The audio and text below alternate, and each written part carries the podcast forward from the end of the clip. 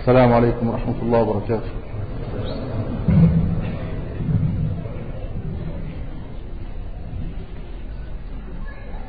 إن الحمد لله نحمده ونستعينه ونستغفره ونعوذ بالله من شرور أنفسنا ومن سيئات أعمالنا. من يهده الله فلا مضل له ومن يضلل فلا هادي له. وأشهد أن لا إله إلا الله وحده لا شريك له وأشهد أن محمدا عبده ورسوله. يا أيها الذين آمنوا اتقوا الله حق تقاته ولا تموتن إلا وأنتم مسلمون. يا أيها الناس اتقوا ربكم اتقوا ربكم الذي خلقكم من نفس واحدة وخلق منها زوجها وبث منهما رجالا كثيرا ونساء واتقوا الله الذي تساءلون به والأرحام إن الله كان عليكم رقيبا يا أيها الذين آمنوا اتقوا الله وقولوا قولا سديدا يصلح لكم أعمالكم ويغفر لكم ذنوبكم ومن يطع الله ورسوله فقد فاز فوزا عظيما أما بعد فإن خير الكلام كلام الله وخير الهدي هدي محمد صلى الله عليه وآله وسلم وشر الأمور محدثاتها وكل محدثة بدعة وكل بدعة ضلالة وكل ضلالة في النار. يقول الله تبارك وتعالى ممتنا على عباده. ببعثة النبي محمد صلى الله عليه وسلم الحمد لله والصلاة والسلام على رسول الله أما بعد avant de commencer à traduire, j'aimerais profiter de l'occasion pour euh, rappeler une certaine chose, savoir que l'année dernière, nous sommes euh, aujourd'hui en date du 30 Jumad Lula 428, qui correspond au 16 mai, de Mohamed Médo 2007. Que l'année dernière, j'avais traduit un cours de Cheikh à M. Sarkoville. J'avais fait une erreur dans la traduction. Euh, s'agissait du, du hadith, le prophète disait Allah qad ajiba, j'avais traduit euh, ce que vous avez fait a plu Allah. C'est une erreur de traduction, non pas de aqidah. Et euh, le terme de traduction juste est Allah s'est étonné de ce que vous avez fait hier. Donc un frère qui m'avait attiré l'attention sur cela et je le remercie. Voilà donc les choses faites. Nous entrons maintenant dans le vif du sujet. La louange revient de droit à Allah, nous le louons, nous demandons son aide et son pardon, et nous demandons à Allah de nous préserver du mal de nos propres âmes et des mauvaises conséquences de nos actes. Celui qu'Allah guide, personne ne peut l'égarer. Celui qu'Allah égare, personne ne pourra le guider. Et je témoigne que seul Allah est à de l'endroit et que Mohammed est son esclave et son messager. Vous, les gens, prenez vos précautions, vos précautions vis-à-vis d'Allah, comme il se doit, et faites en sorte de nous mourir en étant musulmans. Vous les croyants plutôt, vous les gens, craignez Allah qui vous a créé à partir d'une salam, à partir de laquelle il a créé son double, son époux, son épouse, et à partir de ces deux personnes, il a diffusé et éparpillé de nombreux gens sur terre, et craignez Allah, par lequel vous vous demandez mutuellement, ainsi que le bien familial, car Allah est parfaitement au fait et observe ce que vous faites. Et vous, les croyants, craignez Allah comme il se doit, féminissez-vous contre lui et dites des paroles de droiture. Ainsi Allah subhanahu wa ta'ala améliorera vos actes et pardonnera vos péchés. Et celui qui obéit à Allah et au prophète aura certainement réussi. Ensuite, je dis que la parole la plus vraie est celle d'Allah et le meilleur des enseignements du prophète Muhammad sallallahu alayhi wa sallam et les pires des choses sont les choses innovées car toute innovation est un égarement tout égarement même en enfer. Allah subhanahu wa ta'ala dit, en rappelant la faveur pour laquelle nous lui sommes redevables, notamment le fait qu'il a, a envoyé prophète. هو الذي بعث في الأميين رسولا منهم يتلو عليهم آياته ويزكيهم ويعلمهم الكتاب والحكمة وإن كانوا من قبل لفي ضلال مبين يمتن الله سبحانه وتعالى على عباده في هذه الآية بأنه بعث فيهم رسولا منهم من الأميين من العرب. هو الذي بعث في الأميين رسولا منهم. يتلو عليهم آياته القرآن.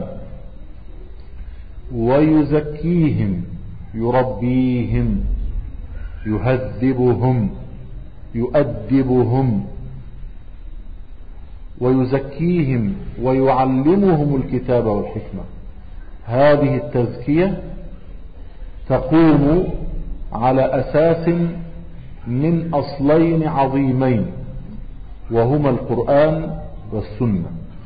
الكتاب والحكمة هما القرآن والسنة.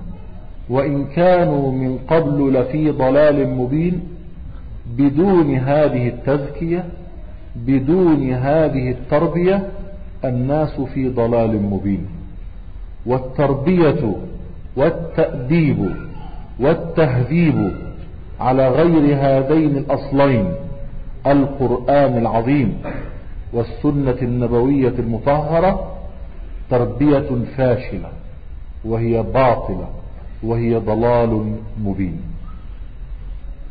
Le verset dans lequel Allah rappelle sa faveur pour laquelle nous nous sommes redevables est celui où, où il dit ce qui signifie qu'il a envoyé parmi les analphabètes, c'est-à-dire les Arabes, un messager parmi eux-mêmes qui récite, qui leur récite ces, ces signes, ces versets, et qui les purifie et qui leur apprend le livre et la sagesse. Les analphabètes donc sont les Arabes, il les purifie, il les éduque, il les élague, et il leur récite le livre, à savoir le Coran, et la sagesse, à savoir la Sunna, la voix du prophète sallallahu alayhi wa sallam. Et cette purification a donc pour base ces deux principes, à savoir le Coran et la Sunna, alors qu'avant cela, ils étaient dans un égarement évident. Et donc, toute éducation, toute purification qui a d'autres bases que le Coran et la Sunna est euh, une éducation et une purification qui mène à l'égarement et également tout ce, euh, avant ou sans cette purification, les gens sont dans un égarement évident. إذا بعث الله تبارك وتعالى رسوله محمدا صلى الله عليه وسلم ليزكي به النفس الإنسانية Donc, Allah a envoyé le prophète, sallallahu alayhi wa sallam, afin de purifier l'âme humaine. وما معنى هذه التزكية Que signifie donc cette purification هذه التزكية هي تنمية الخير في النفس وتطهير النفس من الشر cela consiste à développer le, le bon côté de l'être humain et le purifier de ce- de- du mal qu'il a en lui. والله تبارك وتعالى يقول قد أفلح من تزكى Du mal qu'il a en lui, et Allah نمى الخير في نفسه وطهر نفسه من الشر que celui qui s'est purifié ou qui a été fructifié également, c'est- cette personne-là récoltera la, la- récoltera la réussite, c'est-à-dire qu'il s'est purifié d'un côté et également qu'il a développé les bons aspects d'autre part. ورسولنا صلى الله عليه وسلم كان يقول في خطبة الحاجة ونعوذ بالله من شرور أنفسنا ومن سيئات أعمالنا. نعوذ بالله من شرور أنفسنا. ليس من شر واحد بل من شرور كثيرة في نفوسنا.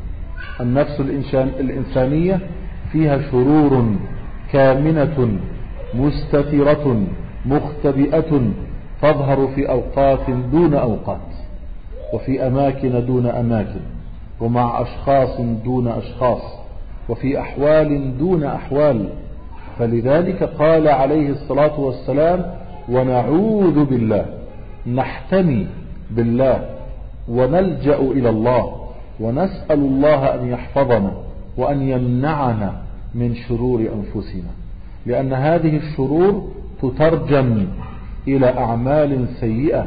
ولذلك قال عليه الصلاة والسلام ونعوذ بالله من شرور أنفسنا ومن سيئات أعمالنا. هذه الأعمال السيئة سببها الشرور التي في النفوس. وصلت الفضل صلى الله عليه وسلم على ذلك الجديد dans le discours mené, le discours de Khalil, et nous demandons à Allah de nous préserver des mots de nos propres mots. N'a pas parlé d'un seul mal, mais de plusieurs mots. Et ces mots donc sont nombreux et ils apparaissent dans diverses circonstances, dans certains lieux, à certains moments, avec certaines personnes. Et ce sont ces mots qui ensuite se traduisent par des actes c'est pour cela que le prophète sallallahu dit ensuite, après avoir dit nous demandons à Allah protection, nous nous en remettons à lui afin de nous préserver de ces mots, des mots de nos propres mots, et des mauvaises conséquences ou du mal de nos actes. Car ces mots se traduisent ensuite par des actes.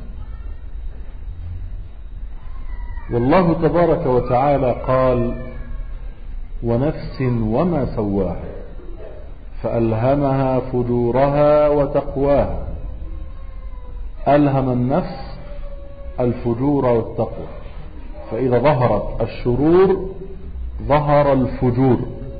الفجور هو شق الطاعة. الخروج على الطاعة. الخروج على طاعة الله عز وجل. هذا هو الفجور. الفاجر من فجر الطاعة. شق الطاعة. خرج عن الطاعة. هذا معنى الفجور. التقوى هي الالتزام بالطاعة. الالتزام بالطاعة قلبا وأعضاء لذلك قال ونفس وما سواها فألهمها فجورها وتقواها. النفس بين الفجور وبين التقوى بين المعصية وبين الطاعة. قال بعدها ربنا قد أفلح من زكاها قد أفلح وهذا قد للتحقيق حرف قد في لغة العرب للتحقيق. قد أفلح أفلح وأنجح. وفاز. قد أفلح من زكاها. قد أفلح من زكى نفسه. اتقى الفجور وكان من أهل التقوى. كان من أهل الطاعة وترك المعصية. هذا مفلح. قد أفلح من زكاها. من زكى نفسه. أفلح في الدنيا وفي الآخرة. أما في الدنيا فإن الله سبحانه وتعالى يصب عليه الخير صبا. وأما في الآخرة فإنه ينجيه من عذاب النار ينجيه من عذاب جهنم ويدخله جنات النعيم. وقد خاب من دساها خاب من دس نفسه شبه هذه النفس بما يدس في التراب بما يدفن في التراب. فالذي لم يعمل على تزكية نفسه كأنه شق الأرض كما أنه شق الطاعة شق الطاعة وخرج عنها كأنما شق الأرض فتح الأرض ودفن نفسه فيها وردم التراب على نفسه. فهذا خائب من أهل الخيبة وأهل الخسران وقد خاب من دساها. يعني الذي لا يزكي نفسه فهو كالرجل الذي يحفر لنفسه حفرة ويضع نفسه فيها. ثم يردم التراب على نفسه من يفعل هذا إلا أهل الخيبة وأهل الخسران وهؤلاء هم الذين لا يزكون أنفسهم الله سبحانه وتعالى jure par les personnes ou les âmes et celui qui les a créées ou parfaites et auquel il a inspiré la déviation et la piété. Et donc la déviation consiste à fendre, entre guillemets, l'obéissance et à dévier, à sortir de, son, chemin. d'une part. D'autre part, la piété signifie la docilité face à l'obéissance. Et ensuite, Allah a dit que celui qui purifie son âme, ou la fait fructifier, également en même temps le bien qui s'y trouve, cette personne-là a effectivement, comme on arabe le terme prad, qui signifie le, fait d'affirmer avec insistance, et eh bien cette personne donc qui s'est purifiée euh, a effectivement réussi. Cette personne qui, a, qui est passée de la désobéissance à l'obéissance, elle a effectivement réussi, aussi bien sur terre, puisqu'Allah le comble de bienfaits, que dans l'au-delà, puisqu'il le sauve de l'enfer et lui accorde le paradis. En revanche, celui qui enfonce son âme, cette personne-là aura perdu. Elle enfonce son âme par le fait de délier, c'est-à-dire que tout comme elle a fendu l'obéissance en déliant, c'est comme si également elle avait fendu la terre, elle s'était enfoncée dedans et qu'ensuite elle avait elle s'était remise la terre par-dessus elle. Ce sont que les perdants qui agissent de, de la sorte.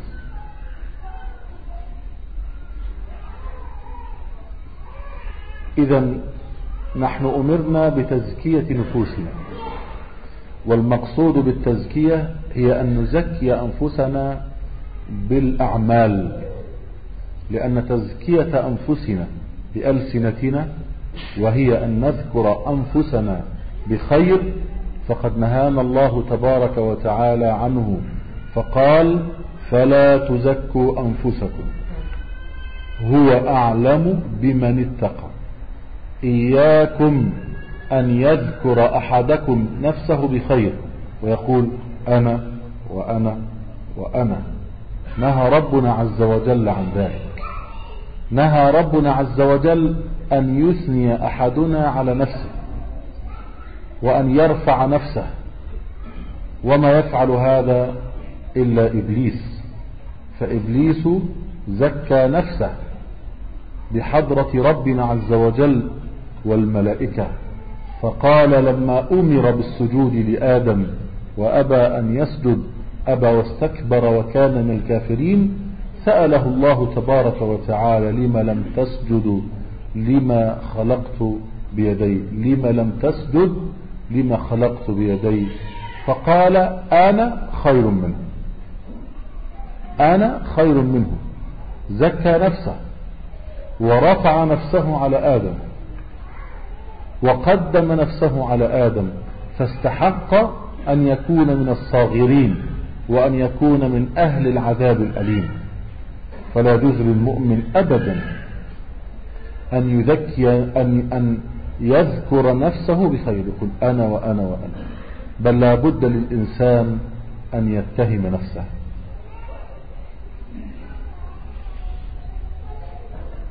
Et donc, on a reçu l'ordre de se purifier, c'est-à-dire de zakki, pour reprendre le terme arabe, sa propre personne, via les actes, par le biais des actes qu'on a vu. Et non pas de se déclarer pur, qui est également zakki en arabe, mais qui signifie se déclarer pur, c'est-à-dire faire ses propres éloges, et dire qu'on est quelqu'un de bien. Personne n'a le droit de faire cela car Allah euh, l'interdit. Et donc, le croyant ne doit pas s'élever par rapport aux autres, car seul Iblis agit de la sorte. Parce qu'Allah subhanahu wa ta'ala lui a donné l'ordre de se prosterner face à Adam, ou devant Adam, et qu'il a refusé, il a dit Je suis meilleur que lui. Il s'est donc déclaré meilleur que Adam, et il s'est déclaré, il s'est déclaré ou s'est considéré supérieur à lui, et c'est pour cela donc qu'il a mérité d'être rabaissé à cause de cette parole. فإذا نهى ربنا أن يذكر أحدنا نفسه بخير وعلى كل أحد منا أن يتهم نفسه بالتقصير. على كل أحد منا ألا ينظر إلى نفسه بعين الرضا بل لا بد أن يتهم نفسه دائما بالتقصير حتى يلقى الله تبارك وتعالى. Et donc toute personne a le devoir de, de suspecter sa propre personne d'être incomplète et de manquer à ses devoirs, et non pas le contraire. وعلى هذا تربى الصحابة تربى الصحابة على تزكية أنفسهم بالأعمال الصالحة Ce fut l'éducation que les compagnons ont reçue, à savoir le fait de se purifier par le biais des actes euh, corrects. وكانوا يتهمون أنفسهم بالتقصير et ils suspectaient leur propre personne d'être euh, euh, de manquer à leur devoir. ويخافون على أنفسهم من عذاب الله تبارك وتعالى. التزكية تطهير النفس من كل خبث ومن كل رذيلة ومن كل شر. De tout défaut, de tout, euh, de tout, euh, de tout ce qui est bas et mauvais. التزكية هي تنمية الخير في النفس C'est également le fait de développer les- ce qu'il y a de bien en nous. تزكية الخير وتنميته في النفس بالإيمان بالله عز وجل والعمل الصالح Et cela, euh, cette, euh, ce développement, cette purification du bien, par le biais de la foi, ou en ayant la foi et en agissant convenablement. إذا التزكية تنمية الخير والتطهير من الشر Donc la tazkiya signifie aussi bien le fait de développer le bien que le fait de se purifier du, euh, du mal. التزكية هي تنمية الخير بالعمل الصالح وتطهير النفس من المعاصي والذنوب وهي الخوف على النفس من عذاب الله عز وجل Le fait de développer les bons aspects par la foi et les actes, et le fait de se débarrasser de toute forme de péché, c'est-à-dire avoir peur d'Allah subhanahu wa ta'ala au vu de ces péchés. نذكر أمثلة على ذلك Et nous allons citer des exemples à ce sujet. أبو بكر الصديق هو سيد الناس بعد الأنبياء والرسل Abu Bakr, vous avez dit, qui est le maître des gens après les prophètes et les messagers. وقال عنه الصحابة أبو بكر سيدنا Abu Bakr, au sujet desquels les compagnons ont dit, Abu Bakr est notre maître. ومن هو أبو بكر أبو بكر هو الذي قال عنه النبي صلى الله عليه وسلم لو وضع إيمان أبي بكر في كفة وإيمان الأمة في كفة يعني كفتي ميزان لرجحت بهم كفة أبي بكر Abu Bakr, au sujet, duquel le prophète sallallahu alayhi wa sallam a dit si on mettait sa foi dans un côté de la balance et qu'on mettait la foi de toute la, la Ummah dans l'autre côté, eh bien le côté d'Abu Bakr aurait été plus lourd. Abu Bakr, الذي كان النبي صلى الله عليه وسلم يستخلفه في حال مرضه ويقول لأصحابه مروا أبا بكر أن يصلي بالناس أبو بكر la personne que le prophète صلى الله عليه وسلم a désigné Lorsque le prophète sallallahu alayhi wa sallam était tombé malade, il a dit aux gens demandez à Abu Bakr de euh, diriger la prière. أبو بكر هو الوحيد الذي لقب من بين الصحابة بهذا اللقب الصديق Abu Bakr qui est parmi les compagnons le seul à avoir eu ce surnom, c'est-à-dire se dire le véridique. والنبي صلى الله عليه وسلم قال عن أبي بكر لو كنت متخذا من أهل الأرض خليلا لاتخذت أبا بكر خليلا ولكن صاحبكم خليل الله Abu Bakr, celui duquel le prophète sallallahu alayhi wa sallam a dit si je devais avoir un intime parmi vous, ça aurait été Abu Bakr. Mais votre ami, le prophète parle de lui-même, l'intime d'Allah. أبو بكر الذي زكاه النبي صلى الله عليه وسلم وقال عنه ما نفعني الله بمال كما نفعني بمال أبي بكر Abu Bakr, au sujet duquel le prophète sallallahu alayhi wa sallam a dit, en le déclarant étant une personne bonne, aucune richesse ne m'a été plus utile que celle d'Abu Bakr. كان ينفق على الدعوة وينفق في إعتاق الصحابة وينفق في إعداد راحلة للهجرة وينفق على رسول الله صلى الله عليه وسلم والمسلمين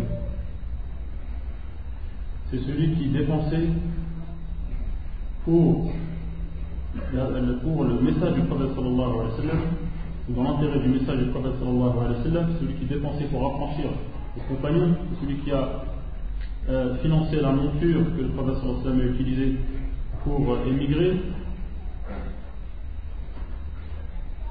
أبو بكر الذي سماه الله عز وجل صاحبا لرسول الله صلى الله عليه وسلم في القرآن C'est celui qu'Allah subhanahu wa ta'ala a déclaré être le compagnon du, du messager d'Allah dans le Coran. أبو بكر قال عنه النبي صلى الله عليه وسلم اقتدوا بالذين من بعدي أبي بكر وعمر فيه قدوة فيه أسوة بعد النبي صلى الله عليه وسلم أبو بكر وعمر Abu Bakr, celui duquel le prophète sallallahu alayhi wa sallam a dit Prenez pour exemple les deux personnes qui viendront après moi, à savoir Abu Bakr et Omar, et ils servent donc d'exemple pour nous. أبو بكر رضي الله عنه من المهاجرين والمهاجرون من خيرة الناس Il fait partie des émigrés, ces émigrés qui, sont, qui figurent parmi les meilleurs des gens. أبو بكر أحد العشرة المبشرين بالجنة. Abu Bakr, encore une fois, fait partie des dix personnes auxquelles le paradis a été promis. أبو بكر أحد البدريين والبدريون هم الذين شهدوا غزوة بدر. فاطلع الله عليهم وقال لهم اعملوا ما شئتم فإني قد غفرت لكم. فأبو بكر من الذين غفر الله لهم. ما تقدم وما تأخر من ذنوبهم Abu Bakr qui fait partie des gens de Badr, c'est-à-dire ceux qui ont participé à la bataille de Badr.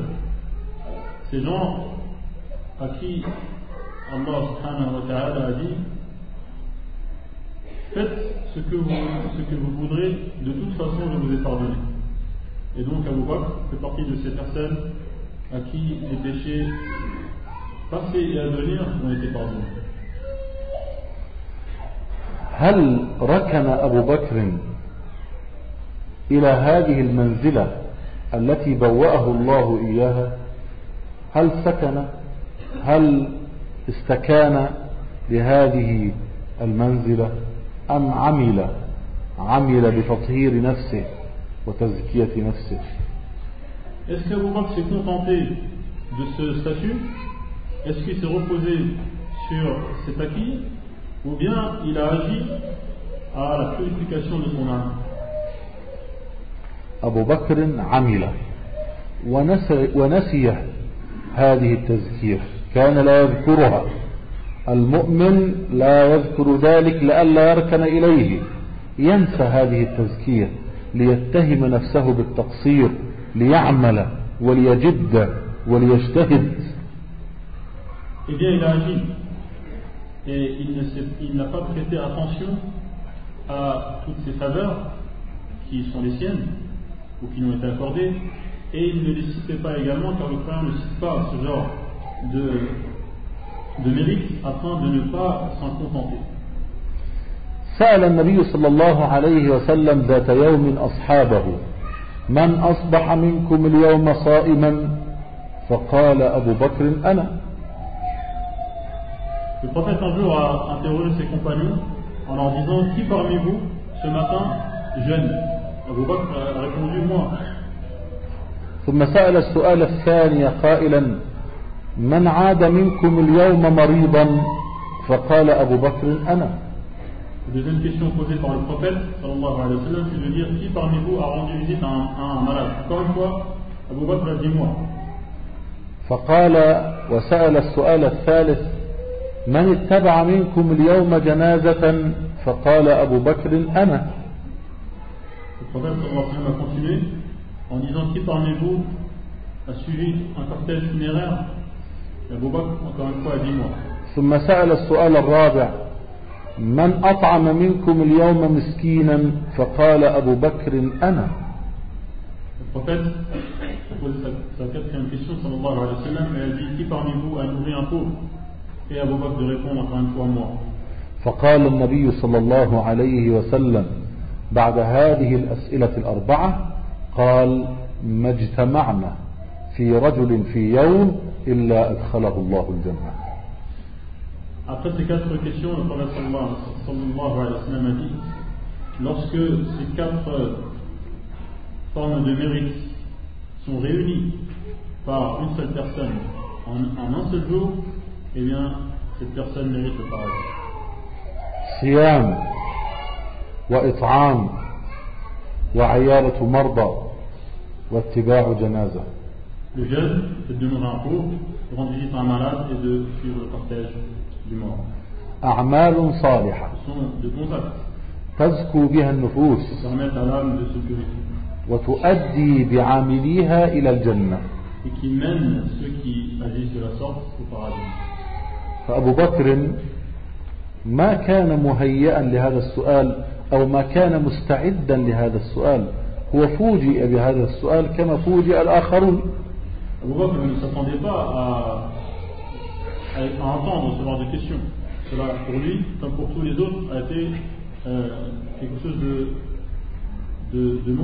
أن يستطيع ولكن أراد النبي صلى الله عليه وسلم أن يبين فضل هؤلاء الطيبين الأخيار الأبرار En fait, le prophète sallallahu alayhi wa sallam voulait mettre en évidence les mérites de ces personnes euh, bonnes, ces personnes pures. فكان الصحابة يتنافسون مع أبي بكر Les compagnons étaient en compétition avec Abu Bakr. Avec Abu Bakr. دعا النبي صلى الله عليه وسلم ذات يوم إلى الصدقة على فقراء الصحابة. Le prophète un jour a demandé à ce qu'on qu'on- qu'on soit généreux en donnant de l'aumône aux pauvres parmi les compagnons. فقال عمر بن الخطاب رضي الله عنه اليوم أسبق أبا بكر. اليوم سوف أسابقه. لأنه دائما هو الذي يسبقني يسبقني. اليوم سوف أسبق أبا بكر. Et Omar a dit aujourd'hui, je vais devancer Abu Bakr, puisque les autres fois c'était Abu Bakr qui devançait Omar. فجاء عمر بمال كثير ووضعه بين يدي النبي محمد صلى الله عليه وآله وسلم Et donc Omar a apporté de- d'énormes richesses qu'il a posées devant le prophète sallallahu alayhi wa sallam. وجاء أبو بكر بمال ووضعه بين يدي النبي صلى الله عليه وسلم Abu Bakr également apporta des richesses qu'il a posées devant le prophète à lui faire un salut. فسأل النبي صلى الله عليه وسلم عمر بن الخطاب وقال لما رأى المال كثيرا ماذا تركت لأهلك يا عمر Et donc, le prophète, lorsqu'il a vu l'importance des richesses, a demandé à Omar qu'as-tu laissé à tes proches Omar قال عمر تركت لهم مثله يا رسول الله. عمر أي أتى بنصف ماله. عندهم مليون أورو جاء نصف مليون.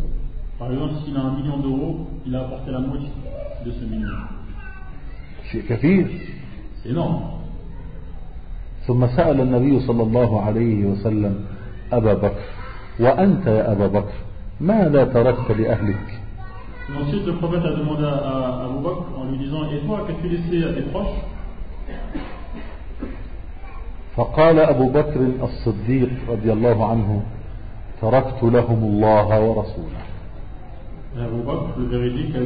أتى بماله كله.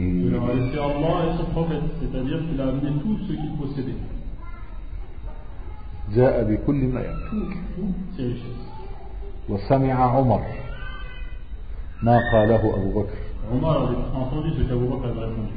فقال عمر والله لا أسبقك أبدا. أبو بكر دائما سابق بالخيرات. وكان يخاف على نفسه من الزلات de faire des faux pas. وهذا من التزكية.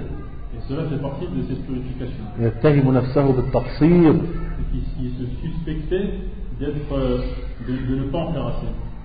دخل عمر يوما على أبي بكر بعد موت رسول الله صلى الله عليه وسلم وبعدما صار أبو بكر خليفة لرسول الله صلى الله عليه وسلم صار هو الحاكم صار رأس الدولة Omar est entré auprès de Abu Bakr après la mort du prophète sallallahu alayhi wa sallam.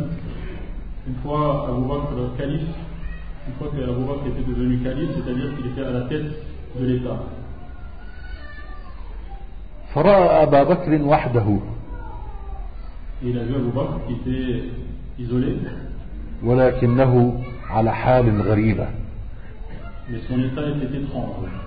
رأى أبا بكر مخرجا لسان نفسه طلع لسانه ويمسك لسانه يقرعه ويوبخه. Il le voit en train de tirer sa langue et en train de, de faire de faire des reproches à sa propre langue. فقال عمر متعجبا مندهشا ما هذا يا خليفة رسول الله؟ ما الذي تفعله؟ طلع لسانك تفرس فيه و- وتعاقبه. إيش؟ Tout étonné, Omar a demandé à Abu Bakr en lui disant Calife, mais qu'est-ce que c'est que ça Il tire sa langue, et il pince sa langue, qu'est-ce qui se passe فقال أبو بكر لساني يا عمر لساني يعني أشكو من لساني قال هذا الذي أوردني الموارد أوردني الموارد ضيعني لساني أهلكني لساني وداني في داهية لساني أبو بكر يخاف على نفسه من لسانه Et il lui a dit Ma langue, ma, langue, c'est-à-dire je me plains de ma langue, et ensuite il dit C'est à cause d'elle que j'en suis là. فما بالكم بنا نحن Alors que devons-nous dire nous نحن نرضى عن que أحلى لسان. on est très content de notre langue et on Ah. dit que مربع ألسنتنا بالعربي والفرنسي. أحلى لسان. لا أخطئ. لا أخطئ. ولا أشتم. ولا أصب. وإن ظهر مني هذا لا أخطئ نفسي.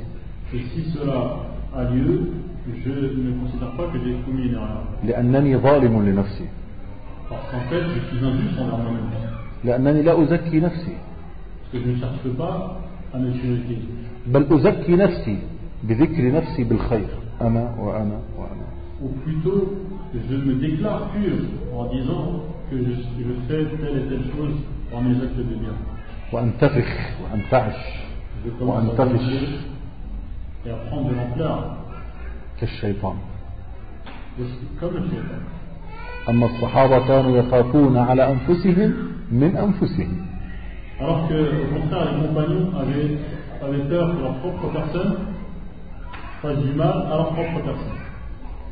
وأبو بكر الذي كان يزكي نفسه بالأعمال الصالحة كان يخفي أعماله الصالحة.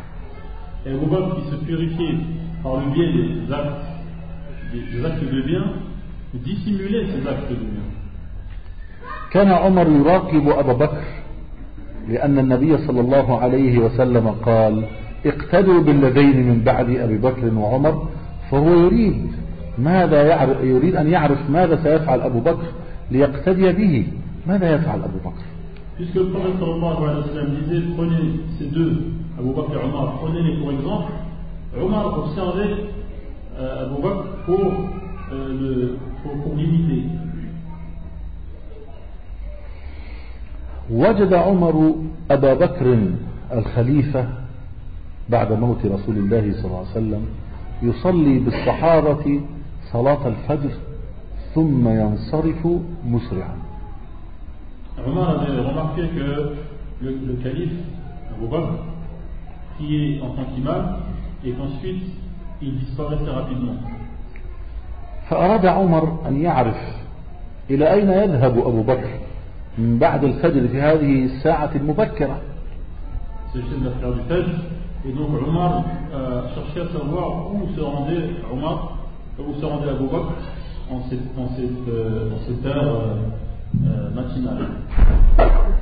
فوجده يرحمك الله. فوجده وجد أبا بكر يذهب في ناحية من نواحي المدينة في مكان بعيد في ناحية من النواحي في طرف من أطراف المدينة. et il s'est rendu compte qu'Abu Bakr se dirigeait vers un lieu particulier euh, à Médine. ويدخل كوخا كوخا يعني ليس بيتا وإنما هو من خشب من آه، سعف النخيل مكان صغير كالخيمة لكن من غير القماش.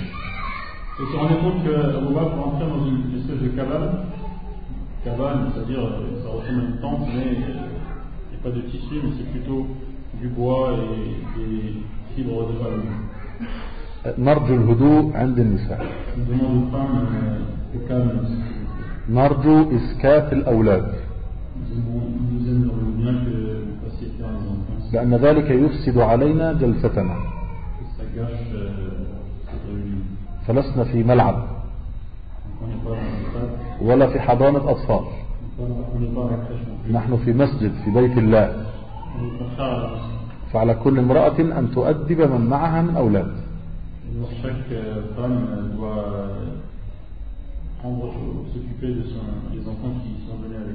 والإخوة يغلقون هواتفهم. لأنه يشغلك. ويشوش علينا.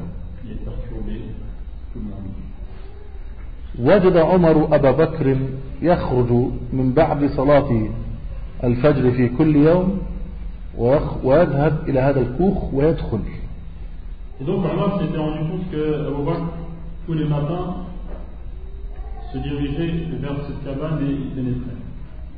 يفعل ذلك كل يوم. ويبقى وقتا طويلا. وعمر ينتظر بعيدا يراقب.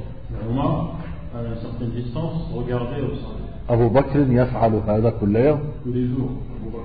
وفي يوم انتظر عمر خروج أبي بكر حتى مضى ودخل الكوخ لينظر ماذا فيه.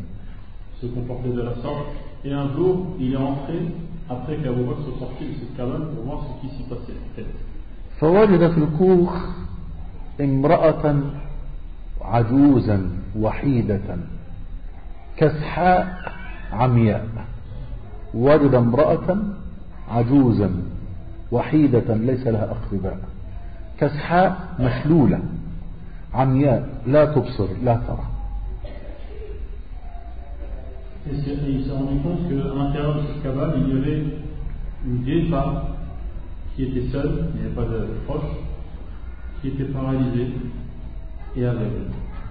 فسلم عليها عمر وردت عليه السلام.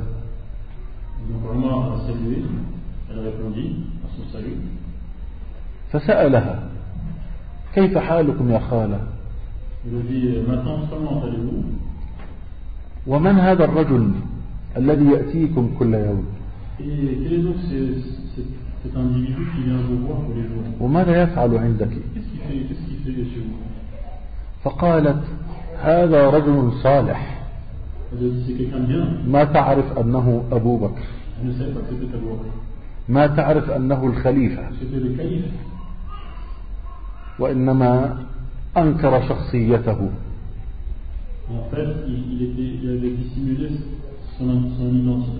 لأن الله يعلم من هو. ويرى عمله فقالت هذا رجل صالح.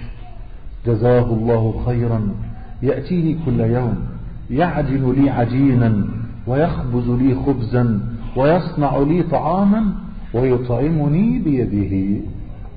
C'est quelqu'un de bien qui vient, qui pétrit le pain, qui le cuit et qui me donne à manger de sa propre main.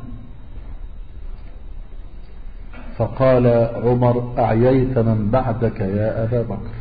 أعييت أتعبت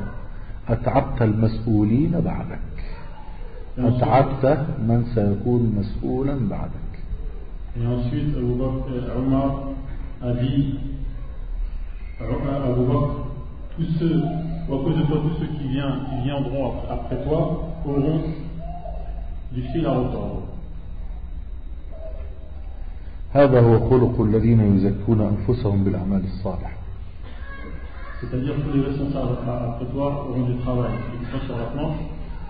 Et voilà donc le, le fruit de la purification par laquelle passe la voie.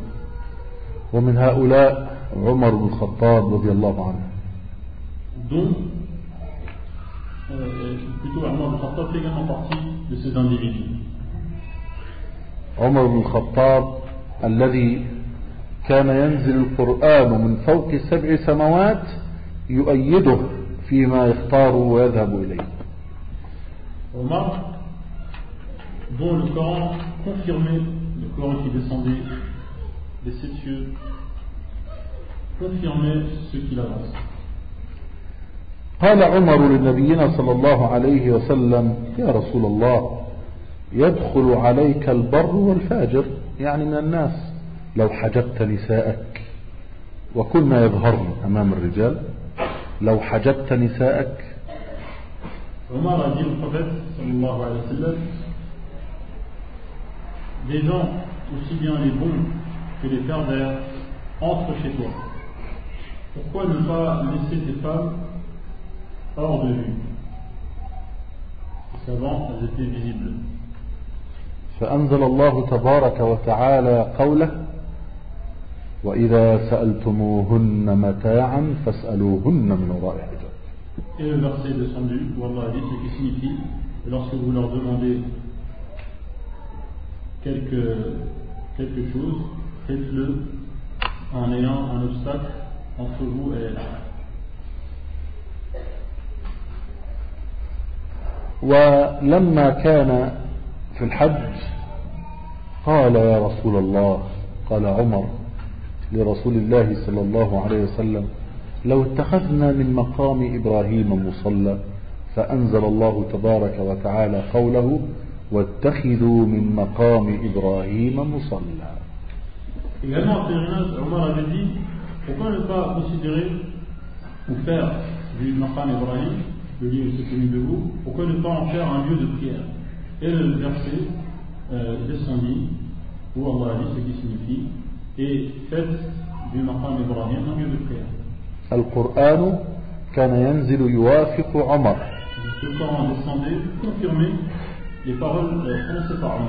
وهو رجل مبارك.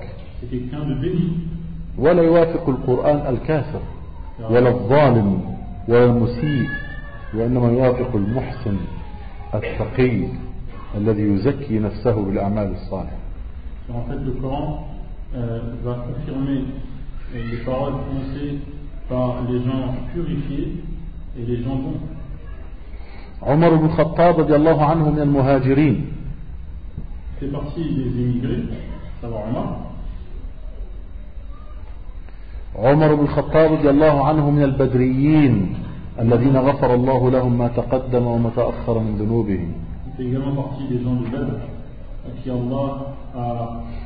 pardonné les péchés euh, antécédents et les postérieurs.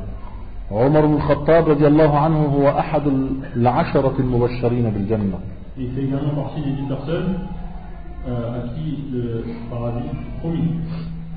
عمر بن الخطاب رضي الله عنه قال له نبينا صلى الله عليه وسلم ولأصحابه قال بأنه دخل الجنة أو رأى قصرا من قصور الجنة فأعجبه ودخله وأعجب بحسن هذا القصر وحسن ما فيه. ورأى جارية من نساء الجنة مشمرة عن ساعديها تتوضأ في الجنة فسأل عليه الصلاة والسلام لمن هذا القصر؟ فقالوا لفتى من قريش. قال لي أنا؟ قالوا لا.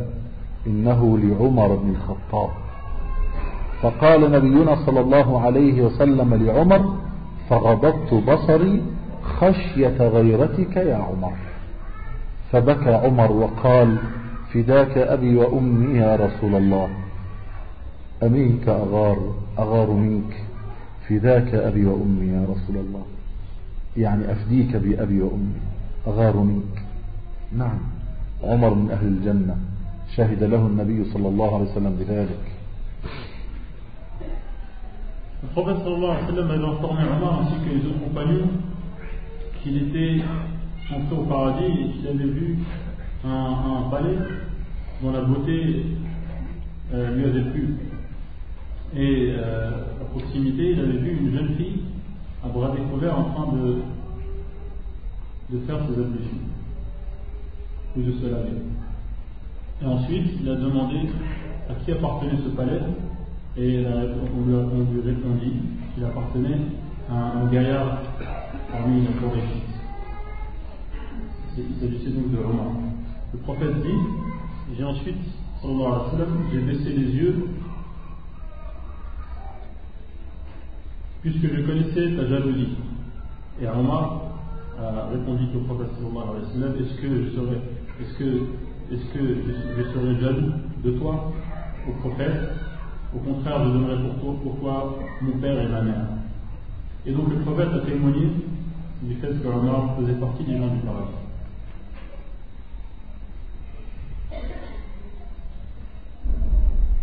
عمر بن الخطاب رضي الله عنه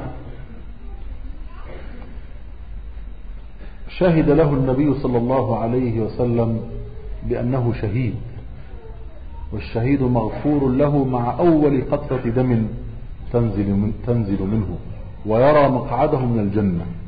والنبي صلى الله عليه وسلم قال النبي في الجنة والصديق في الجنة والشهيد في الجنة. فالشهداء في الجنة الشهداء أحياء عند ربهم يرزقون. Allah a témoigné du fait que Omar était un martyr. Et les, le martyr voit ses péchés pardonnés à la première goutte qui coule de son corps. De même qu'à sa mort, il voit sa place au paradis. Le prophète sallallahu alayhi wa sallam a également informé que les prophètes allaient au paradis, que les véridiques allaient au paradis et que les martyrs également allaient au paradis. في غزوة أحد رجف جبل أحد بمن عليه. رجف اهتز حدث زلزال رجف الجبل اهتز الجبل. فضربه النبي صلى الله عليه وسلم برجله وقال أثبت أحد أثبت أحد فإنما عليك نبي وصديق وشهيدان. وكان عليه النبي صلى الله عليه وسلم وأبو بكر وعمر وعثمان. De la bataille de Uhud, le prophète était donc sur le mont, euh, qui porte le nom, euh, a vu ce mont trembler. Et le prophète sallallahu alayhi wa sallam nous a tapé du pied en nous disant Calme-toi, ou reste stable, car en fait, tu ne portes qu'un prophète, un véridique et deux martyrs. Et le prophète se tenait à ce moment-là, sallallahu alayhi wa sallam, avec Abu Bakr. فعمر سمع التزكية له من نبينا محمد صلى الله عليه وسلم Et donc le prophète sallallahu alayhi wa sallam a entendu ce témoignage favorable en sa faveur de ses propres oreilles.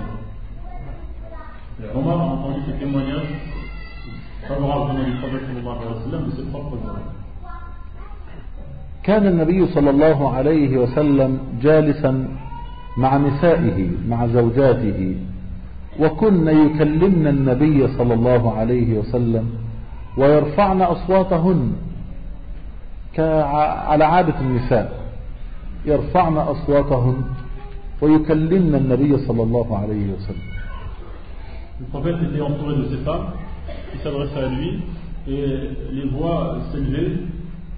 Comme euh, cela est commun de la part des femmes lorsqu'elles s'adressent euh, à leur mari. على عادة النساء يرفعن أصواتهن يعني ويشرشرن أنا من يعرف آه، في الإسلام أولاد الشد يعني فاميلي ده كوتشيمين بس كي يتم طعام للأسف هذا عدد كثير من النساء. آه، فدق عمر بن الخطاب الباب. فقال النبي صلى الله عليه وسلم من بالباب؟ فقال عمر بن الخطاب فسكتنا النسوة سكتنا.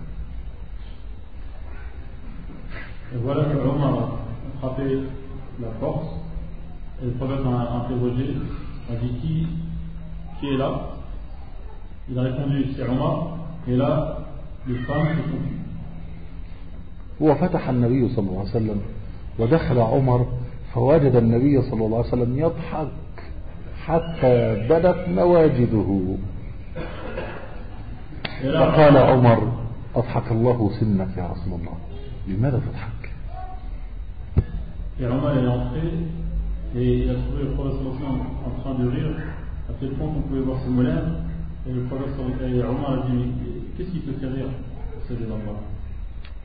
فقال عليه الصلاة والسلام أضحك من هؤلاء اللاتي كنا عندي.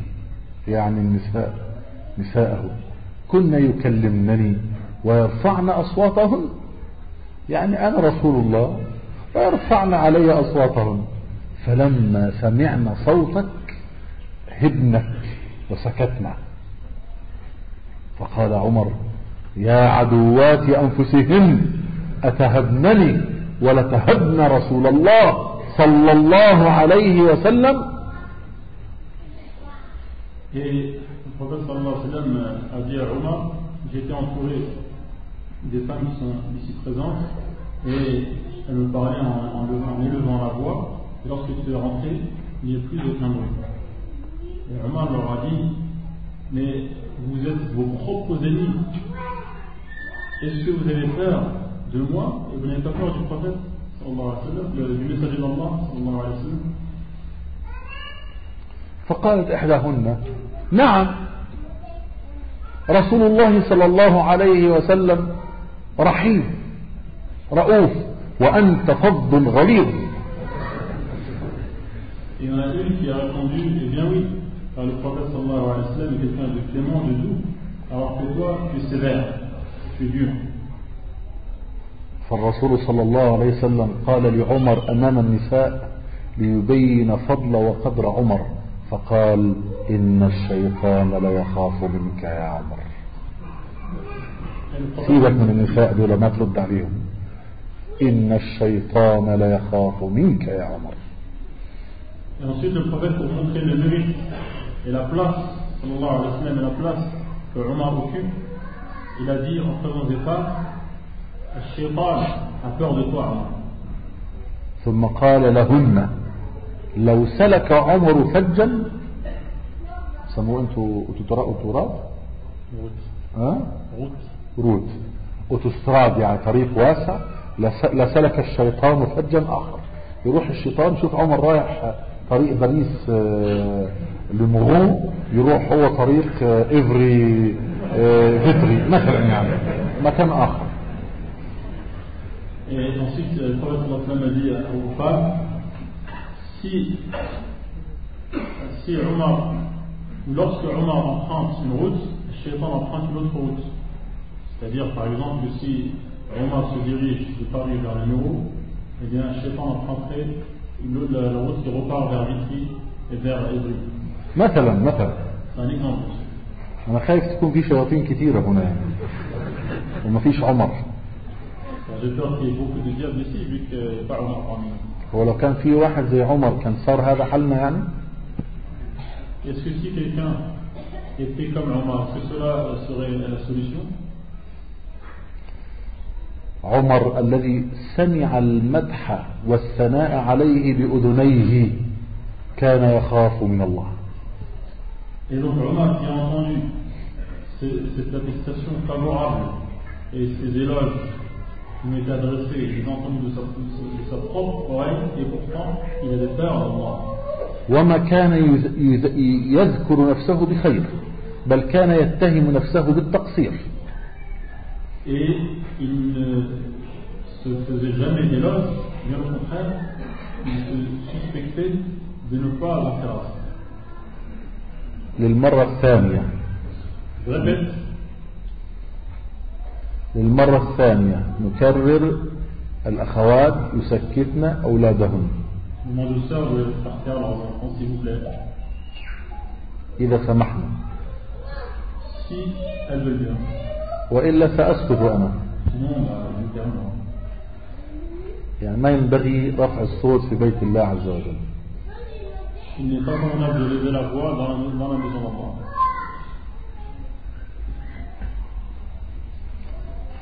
لما أنزل الله عز وجل أسماء المنافقين من فوق سبع سماوات وأخبر بها النبي صلى الله عليه وسلم واحدا فقط من أصحابه هو حذيفة بن اليمان وقال هذا سر هرع إليه عمر بن الخطاب أسرع عمر بن الخطاب إلى حذيفة ابن اليمان. Lorsqu'Allah a révélé les noms des hypocrites et que le prophète sallallahu alayhi wa sallam n'en a informé qu'un seul, de manière secrète, Omar s'est empressé d'aller le voir. Il s'agissait de Hudayfa ibn Yaman. فقال عمر لحذيفة يا حذيفة من المنافقون من هم اذكر لي أسماءهم Et Omar a demandé à Hudayfa de l'informer au sujet des noms de ces hypocrites. فقال عمر فقال حذيفة ما كان لي أن أفشي سر رسول الله قال هذا سر لا تخبر أحدا وأنا لا أفشي سر الرسول صلى الله عليه وسلم Et Hudayfa a répondu Je ne peux pas dévoiler le secret du prophète sallallahu alayhi wa sallam puisqu'il m'a informé que cela était un secret. Je ne peux pas euh, dévoiler.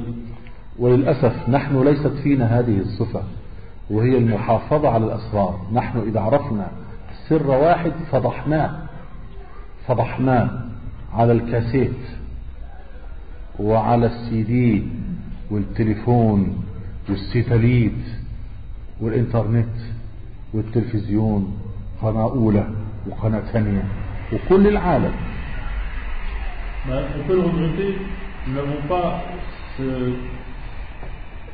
cette qualité qui est de garder les secrets.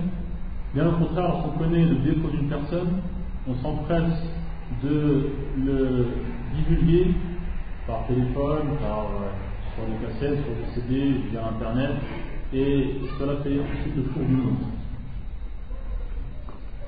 فلما فلما علم عمر أنه لا سبيل إلى معرفة أسماء المنافقين قال عمر وكله خوف قال يا حذيفة أنشدك بالله أستحلفك بالله بالله عليك هل ذكرني فيهم رسول الله صلى الله عليه وسلم هل أنا من المنافقين عمر يخاف على نفسه أن يكون من المنافقين ensuite, Omar dit à Khadif ibn Yaman, je te demande solennellement en invoquant Allah,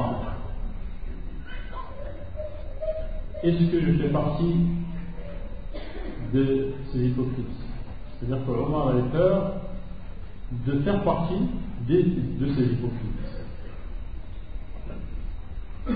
ربنا يقول عن المنافقين ولكن المنافقين لا يفقهون ولكن المنافقين لا يعلمون. يصفون بهذه الصفات وعمر كان فقيها عالما ومع هذا كان يخاف على نفسه. أن يكون منافقا.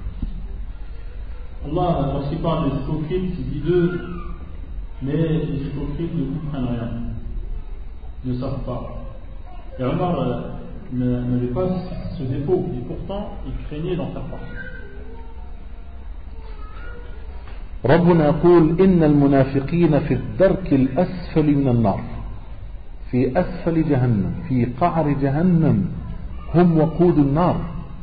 خاف عمر على نفسه أن يكون في القعر في أسفل النار أن يكون من وقود جهنم. عمر عمر الذي سمع المدح والثناء بأذنيه من الله ورسوله يخاف على نفسه أن يكون منافقا.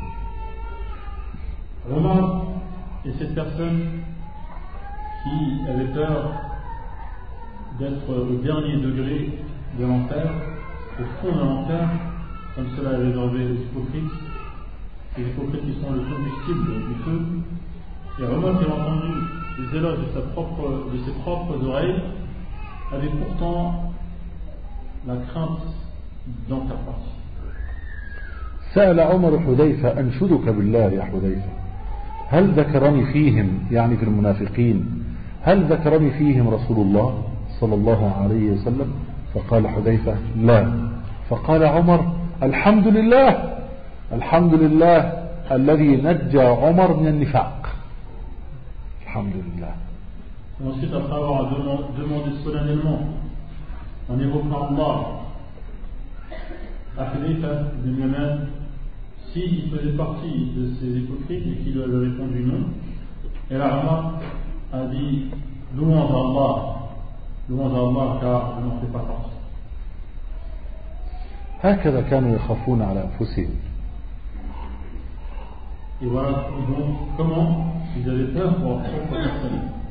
يخفون صلاحهم لا يتظاهرون بالصلاح. وهم وهم في الداخل والعياذ بالله شياطين. ككثير من الناس في الداخل شياطين ويظهرون أنفسهم بمظهر الصلاح والتقى. استغفر الله الله وإذا خال بمحارم الله انتهكها. إذا كان وحده حدث ولا حرج. هم يفعلون الخير ويخافون ألا يقبل الله منهم. يفعلون الخير ويتهمون أنفسهم. Et donc, la bonté de leurs âmes, et bien ces gens-là la, la dissimulée. Ils n'ont pas, comme certaines personnes, qui se montrent comme étant des gens bien, alors qu'au fond de l'un, ce sont des diables, qui montrent et font voir qui sont des personnes bonnes, et lorsqu'ils se trouvent seuls face au péché, eh bien, ils les commettent. تعلم منهم ذلك التابعون وأتباعهم والأئمة الأربعة وغيرهم Les générations, la génération qui a suivi ont appris cela par leur biais, par le biais des compagnons, ainsi que les, les imams, les quatre imams qui les ont précédés. ومن هؤلاء. الإمام أحمد بن حنبل الشيباني رحمه الله Parmi eux, l'imam Ahmed, Shaybani, الذي ثبت الله به الأمة على عقيدة رسول الله صلى الله عليه وسلم والصحابة في محنة خلق القرآن. إذا أحمد رسول الله سبحانه وتعالى أعرفني la communauté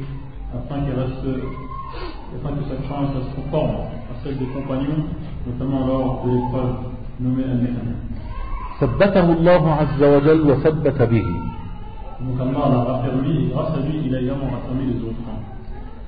كانت المعتزلة وهي فرقة ضالة من فرق النار كانوا يقولون بأن القرآن مخلوق ليس كلاما لله الله لم يتكلم ولم يقل هذا القرآن بل هو مخلوق Les Mu'tazilites, qui sont euh, une secte égarée, une secte vouée à l'enfer, disaient que le Coran était créé et que ce n'était pas la parole d'Allah. وأجبر الناس أن يقولوا بأن القرآن مخلوق.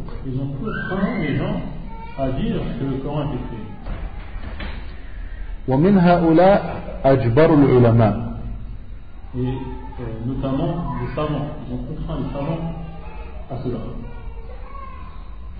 ووصلوا إلى سدة الحكم.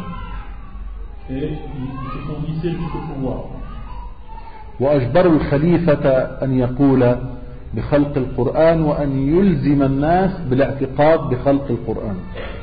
Ils sont parvenus à faire dire au calife que le Coran a été créé et à faire en sorte qu'il impose aux autres la foi au Coran. ولكن الله ثبت الإمام أحمد وكان يقول لهم القرآن كلام الله ليس بمخلوق. يراودونه ويقولون قل هو مخلوق. فيرد عليهم قائلا ايتوني بآية أو حديث القرآن كلام الله ليس بمخلوق ايتوني بآية أو حديث Et Allah avait raffermi- l'imam Ahmed qui euh, leur disait la parole- euh, le Coran est la parole d'Allah et ils insistaient afin qu'ils disent que le Coran été créé et ils leur expliquaient apportez-moi, amenez-moi ou un hadith. وبعد سنين طويلة من السجن والعذاب وبتثبيت الله للإمام أحمد أعزه الله فاستلم خليفة من الخلفاء بعد موت الخلفاء الذين كانوا يعذبونه ويجبرونه فأمسك فاستلم الخلافة الواثق بالله فأخرج الإمام أحمد من السجن وأكرمه ورفع رأسه واعتقد عقيدته بأن القرآن كلام الله ليس بمخلوق. فكان الإمام أحمد جعله الله سببا في تثبيت الأمة وفي تثبيتنا على عقيدة سلفنا الصالح. وإلا, وإلا لقلنا إن القرآن مخلوق ليس بكلام الله. وهذا كفر.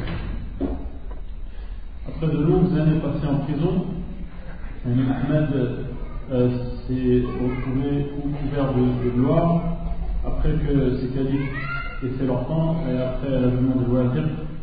Et donc les califes ensuite, le calife ensuite, s'est montré généreux envers lui et il a adopté son credo. Et, donc, euh, grâce à Ahmed, Allah a fait en sorte que aujourd'hui, euh, nous ne disons pas que le Coran est créé, ça est d'ailleurs une évidence. انتشر بين الناس صلاح الإمام أحمد.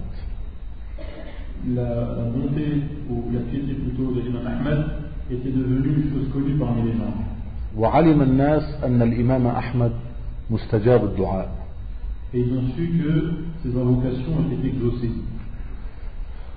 فقالت امرأة مقعدة مشلولة.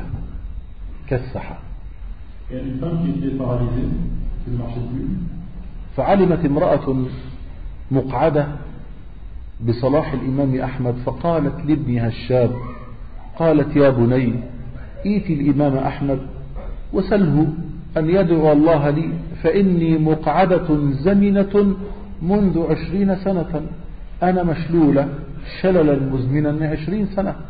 فأشتهي أن أمشي على رجلي لعل الله أن يستجيب دعاء الإمام أحمد donc cette femme avait entendu parler de l'imam Ahmed, elle a envoyé son fils et en lui disant Va voir euh, l'imam Ahmed, car je suis paralysé de manière chronique depuis 20 ans et peut-être bien qu'Allah exaucera son invocation car j'aimerais bien pouvoir marcher. وذهب الشاب ودق الباب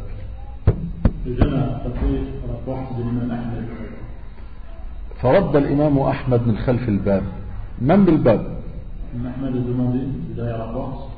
là فقال أنا شاب يعني لا تعرف اسمي. أنا شاب أوصتني أمي أن آتيك. وأن أسألك أن تدعو الله لها. فهي مقعدة زمنة منذ عشرين سنة.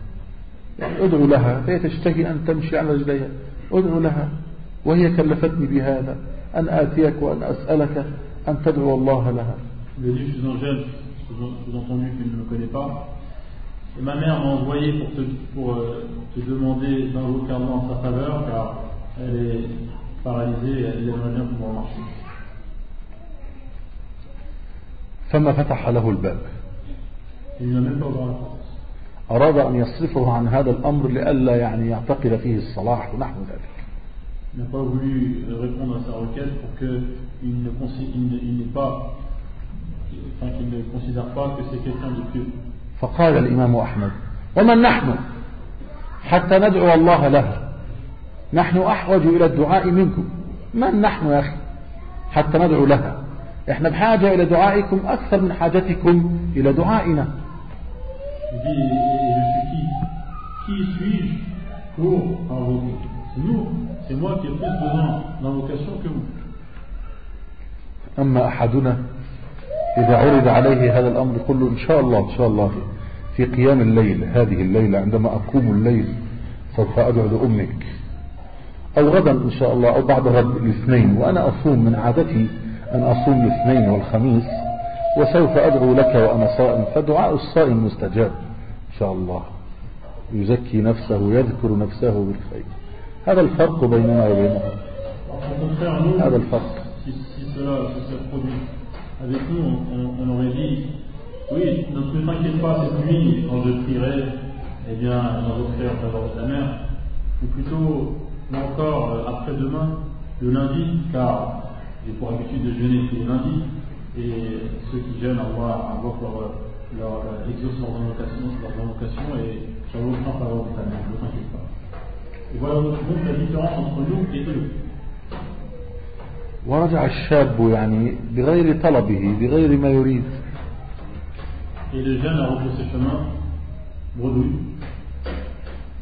ماذا سيقول لأمه ومشى بخطى بطيئة لأنه ليس فرحا. ما استجاب الإمام أحمد له.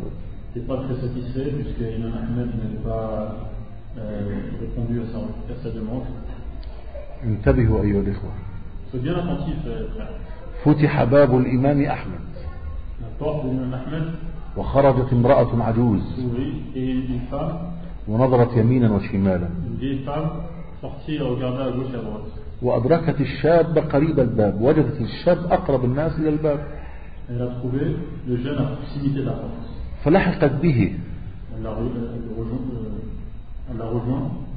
وقالت له أنت الذي سألت الإمام أحمد كذا وكذا. هي سمعت الحوار. فقال لها الشاب نعم. قالت له أبشر. فقد تركته وهو يدعو الله لها.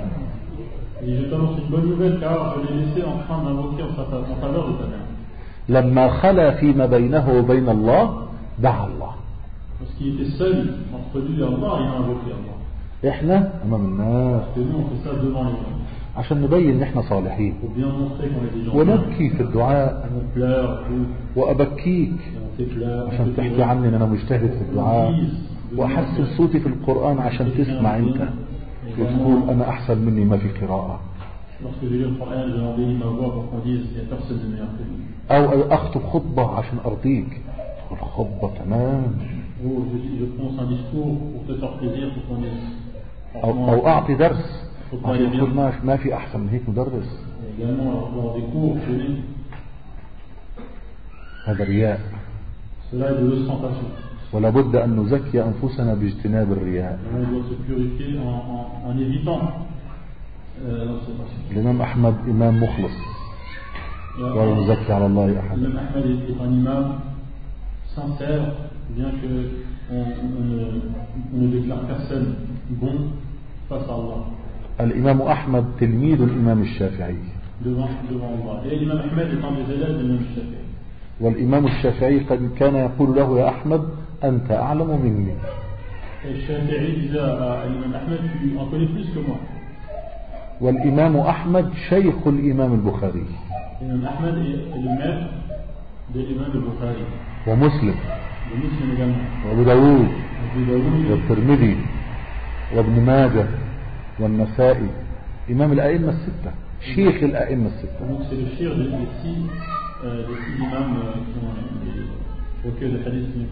كان يحفظ ألف ألف حديث مليون بصحيحها وضعيفها. هو أعلم المسلمين بحديث رسول الله صلى الله عليه وسلم. ما جاء بعده أحد مثله.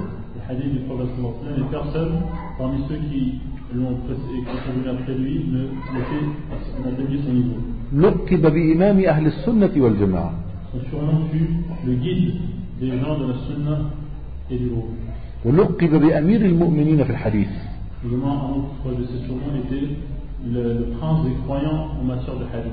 ولقب بإمام الدنيا.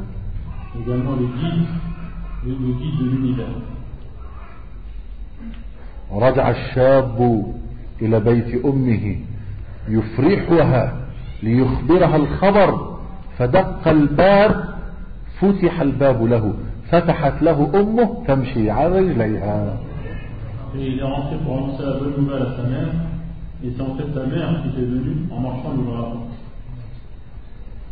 رجل يزكي نفسه بالعمل الصالح.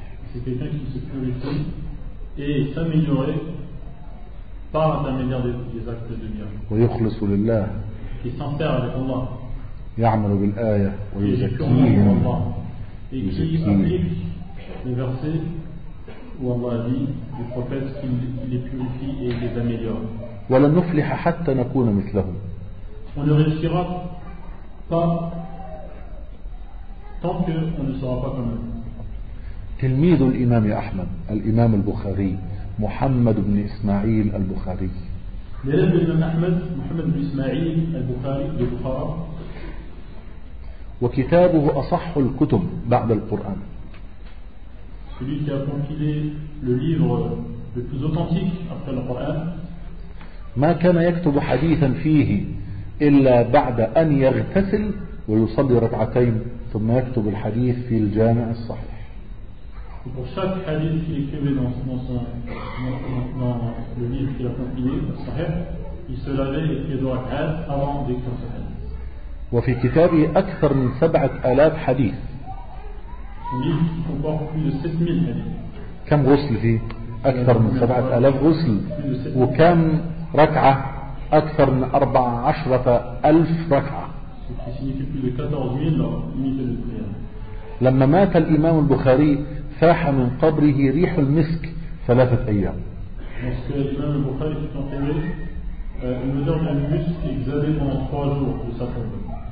ورؤت له رؤى في المنامات.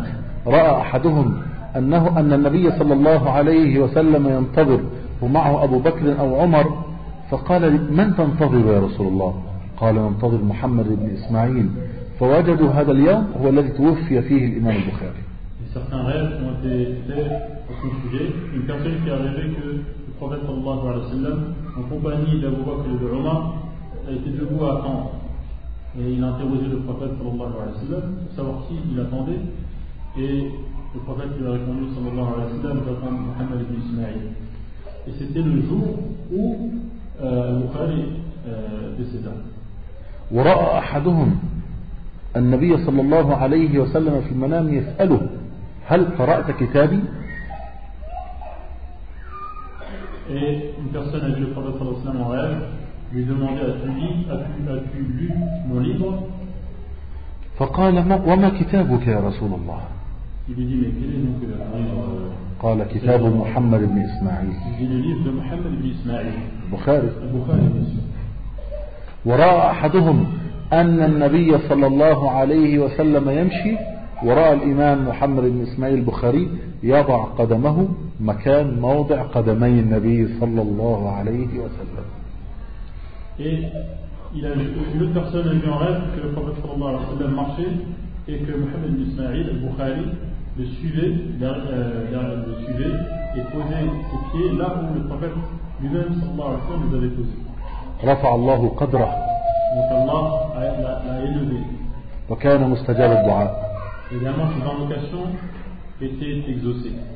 انظروا إلى تزكية نفسه بالعمل الصالح Regardez comment est-ce qu'il s'est purifié et il s'est amélioré par les actes لله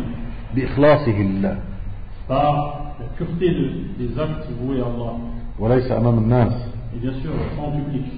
كان يتأخر الإمام البخ- البخاري بعد صلاة معينة يعني ينتظر حتى يخرج الناس ويبقى ليكون آخر الناس في المسجد Après il euh, prenait du retard, c'est-à-dire il attendait que tout le monde quitte la mosquée pour rester seul.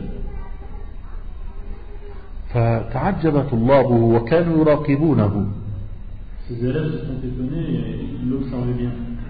لماذا يتأخر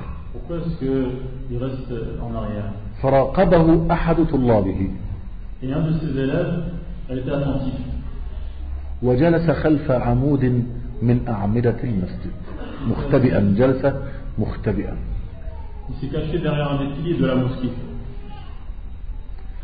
فلما غلب على ظن الإمام البخاري أن الناس مضوا ومشوا وخرجوا التفت يمينا وشمالا Et lorsque l'imam al-Bukhari était pratiquement sûr que tout le monde avait quitté les lieux, il a tourné la tête à gauche et à droite. فلما تأكد أن الناس قد مشوا وخرجوا قام.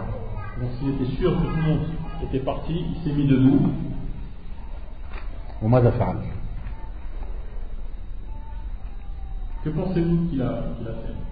أخذ يقم المسجد يكنس المسجد يجمع الأوساخ ويضعها في جيبيه ينظف بيت الله. في المسجد تلتقط الأوساخ ويضعوها في أما نحن حدنا وسخ المسجد وخاصة عند النساء. شيبسي. بيبسي. عصاير. بامبرز الأطفال. ما نحافظ على بيوت الله. أظافر. صح ولا صح. أين نحن من هذه الأخلاق والتزكية أين Il y a du chemin entre, entre ce que l'on fait et entre cette purification. Du chemin à faire. هو الذي بعث في الأمين رسولا منهم يتلو عليهم آياته ويزكيهم ويزكيهم ويعلمهم الكتاب والحكمة وإن كانوا من قبل لفي ضلال مبين. بدون هذا نحن في ضلال. بدون هذا نحن في باطل. بدون هذا استحوذ علينا nous. أصول دين الإسلام ثلاثة. أصول هذه الدعوة التي نزلت من عند الله ثلاثة.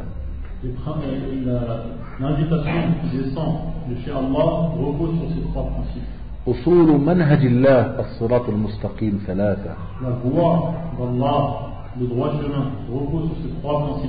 التوحيد الذي هو الإيمان الذي هو العقيدة الصحيحة.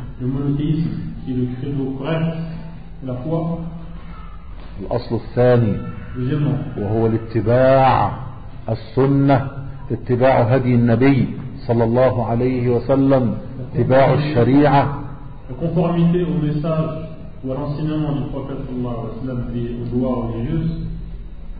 والأصل الثالث التزكية.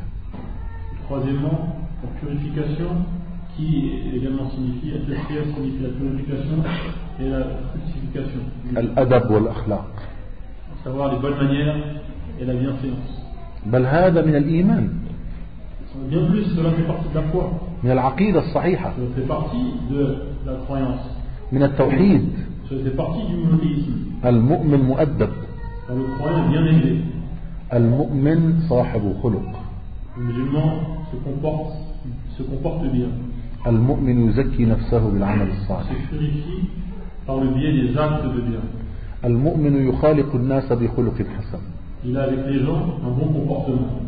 يخالق المؤمنين وغير المؤمنين.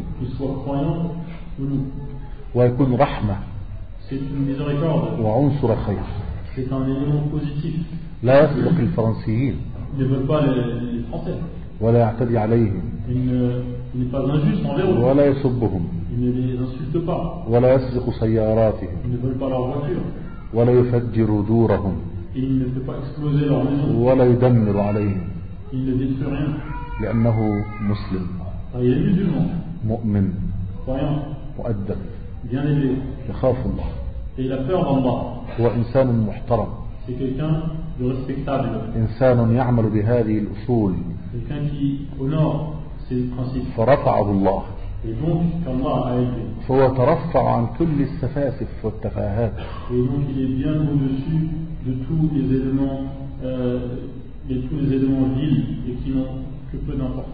يكون على ما كان عليه النبي صلى الله عليه وسلم وأصحابه.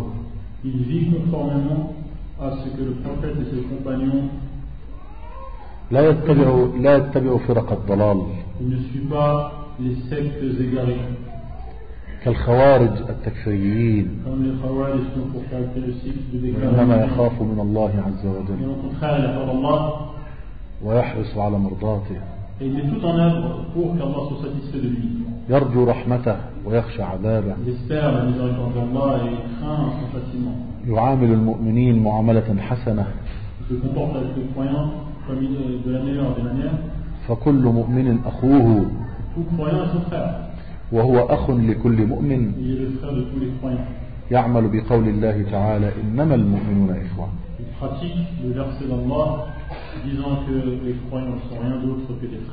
وقول النبي صلى الله عليه وسلم المسلم أخ المسلم.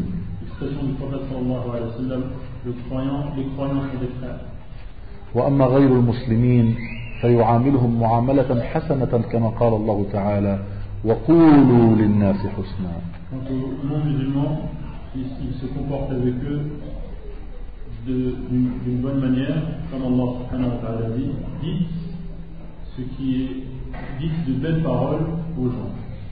وقوله تعالى وقل لعبادي يقول التي هي أحسن إن الشيطان ينزغ بينهم.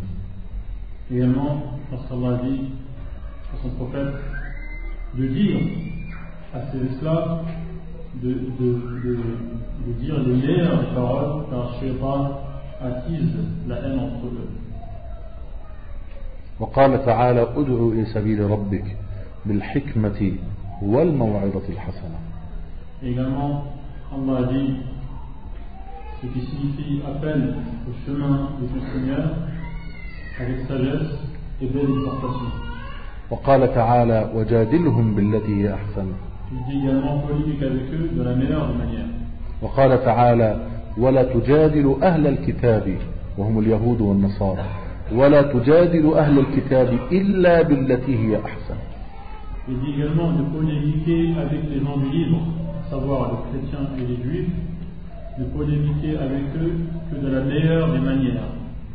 وقال نبينا صلى الله عليه وسلم يأمرنا أن نبلغ عنه قال بلغوا عني ولو آية Le prophète nous ordonne également de transmettre en disant transmettez ce que je dis, ne serait-ce qu'un verset.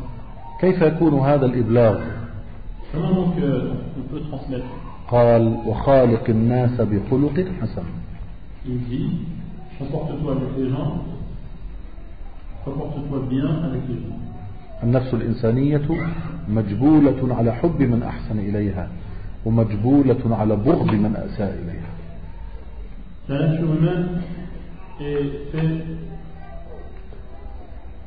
de manière à ce que, plutôt parmi les caractéristiques de la nature humaine, il y a le fait d'aimer ceux qui sont bons envers elle et de détester ceux qui ne le sont pas. قال الله تعالى ونفس وما سواها فألهمها فجورها وتقواها قد أفلح من زكاها وقد خاب من دساها. Allah subhanahu wa ta'ala dit ce qui signifie il jure par l'âme et celui qui les a créés et qui lui a inspiré à l'âme aussi bien sa déviance que euh, sa piété et ensuite il dit que celui qui purifie cette âme et également qui fructifie ses bons aspects ces gens-là auront réussi نسأل الله عز وجل أن يزكي نفوسنا فهو خير من زكاها Nous demandons à Allah subhanahu wa ta'ala de nous purifier car il est le meilleur de ceux qui euh, purifie.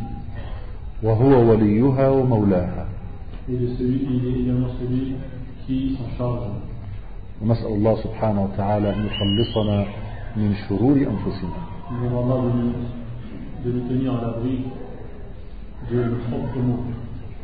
وأن يخلقنا بأخلاق رسول الله صلى الله عليه وسلم وأصحابه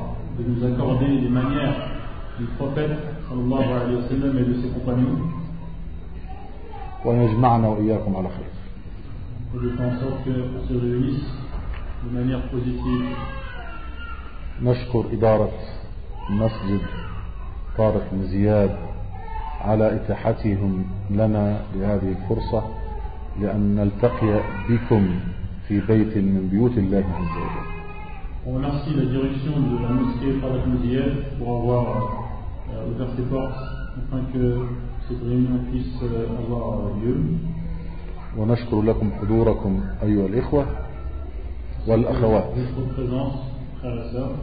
الذين الذين جاءوا من ممن حولنا ومن أماكن بعيدة.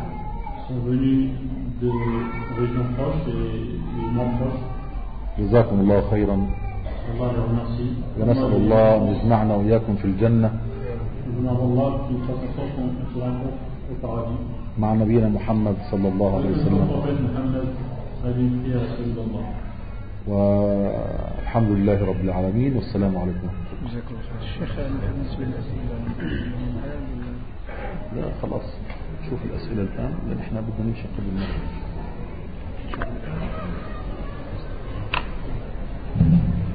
رشيد. خمس خمس هو الأسئلة.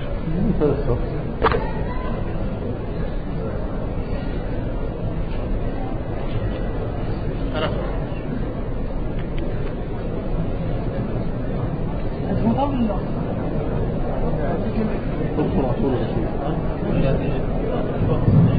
تيسر اذكر رسول الله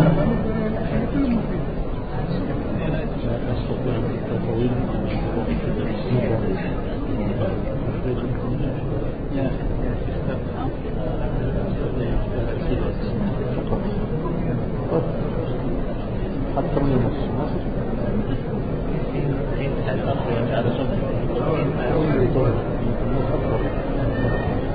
On voit des questions qui ont été réunies. Et une personne qui est rendez-vous, euh, lui demande de participer sur le réunion. Ensuite, euh, on va voir euh, les éléments de nous avez.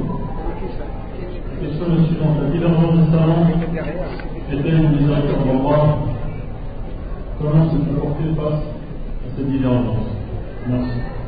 يقول السائل هل اختلاف العلماء رحمة من الله وما موقفنا تجاه هذا الاختلاف وشكرا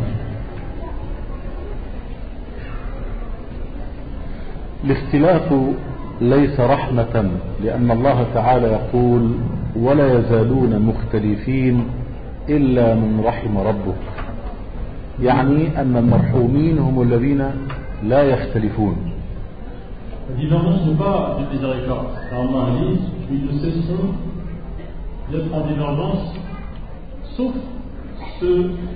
Euh, converti en noir a été euh, miséricordieux.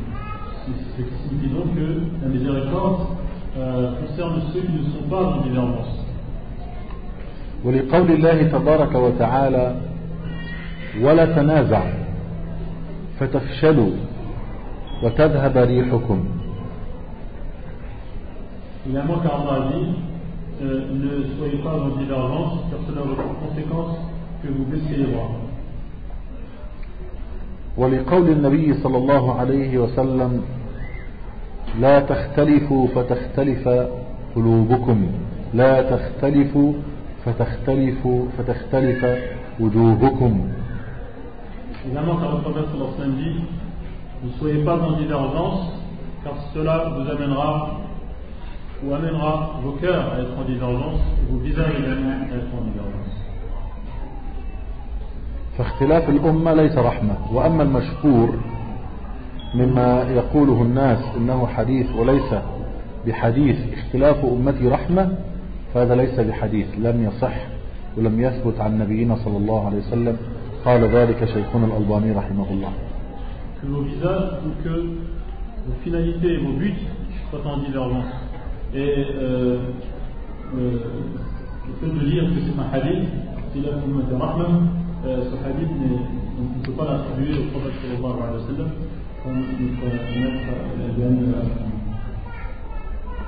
وماذا نفعل عند اختلاف العلماء قال الله تعالى فإن تنازعتم في شيء فردوه إلى الله والرسول يعني إلى القرآن والسنة Que faire face aux divergences Eh bien, Allah subhanahu wa ta'ala dit ce qui signifie lorsque vous n'êtes pas en accord eh bien, sur un, sur un élément ou une question, eh bien, remet, euh, remettez-vous-en à Allah et euh, au prophète, au messager, si vous croyez en Allah et au jour نعم بسم الله الرحمن الرحيم يقول هل يجوز حضور جنائز الكفار وهل يجوز تعزيتهم في مكان حفظكم الله question suivante Allah miséricordieux très miséricordieux est-il permis, est permis d'assister aux funérailles des non-musulmans, des mécréants et est-il permis de leur présenter nos condoléances Allah إذا كان والدا أو والدة فلا حرج على الابن المسلم أن يحضر الجنازة ليدفن, ليدفن أباه أو أمه كما فعل علي بن أبي طالب رضي الله عنه وأما التعزية فتعزي آه، مثلا بهذه الصيغة لله ما أخذ وله ما أعطى أو البقاء لله بصيغة عامة S'il s'agit du, du fils du défunt, euh, il est d'assister pour enterrer son père. Comme cela fut le cas de Ali ibn Abi Talib. Euh, concernant les condoléances, cela permis en utilisant des termes généraux, comme en disant que euh, qu'Allah a repris ce qui lui appartenait, ou euh, et que ce qu'il a donné lui appartient, ce qu'il a repris également, ou en disant que seul Allah euh, ne meurt pas. De manière générale. السلام عليكم ما الفرق بين الكفر والشرك بارك الله فيكم La question est la suivante. Quelle est la différence entre la mécréance et le polythéisme إذا التقيا افترقا وإذا افترقا التقيا. يعني إذا قلنا كلمة الكفر فهي تشمل الشرك. وإذا قلنا كلمة الشرك فهي تشمل الكفر. وإذا قلنا الكفر والشرك فهم يختلفان في المعنى. إذا قلنا الكفر والشرك الكفر يشمل الإلحاد والإنكار والنفاق. وأما الشرك فهو الإقرار بالخالق ويعبد الخالق ويعبد معه غيره Concernant la mécréance et le polythéisme, si les deux termes sont cités dans un même contexte, chacun a un sens différent. Mais si chacun des deux termes est cité seul, il a le même sens que l'autre. Et donc, lorsqu'on cite la mécréance seule, elle, est, synonyme du polythéisme. Lorsqu'on cite le polythéisme seul, il est synonyme de la mécréance. Lorsque les deux sont cités en même temps, dans ce cas-là, la mécréance a le sens du fait de renier, du, fait de blasphémer, euh, et, le polythéisme signifie reconnaître le Créateur tout en adorant un autre que lui, euh, en, même temps que l'adoration qui lui est vouée. يقول السائل في باب التجارة من أجل جلب الزبائن هل يجوز النظر إلى النسوة والتكلم والتبسم لجلبهما Pour ce qui est du commerce, la question est la suivante. Afin d'attirer les clients, est-il permis de regarder euh, les femmes et de leur parler et de leur sourire afin de les attirer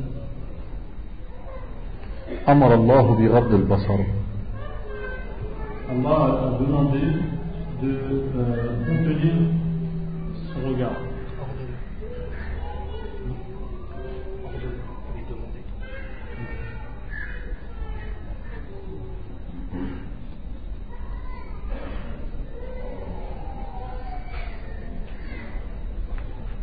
يقول السائل السلام عليكم. قد اشتقنا إليك فضيلة الشيخ. أم زوجتي تقصر الجزائر وهي تريد أن ترى ولدي عن طريق شاشة الإنترنت الويب كام ونحن لا نعلم هل يجوز أم لا. أفيدونا جزاكم الله خيرا. La question. Salam alaikum. Vous avez manqué, euh, Belle-mère, qui habite en Algérie, souhaite euh, voir mon fils par le biais de la webcam. Or, euh, nous ne savons pas si cela est permis ou non. Euh, Répondez-nous s'il vous plaît.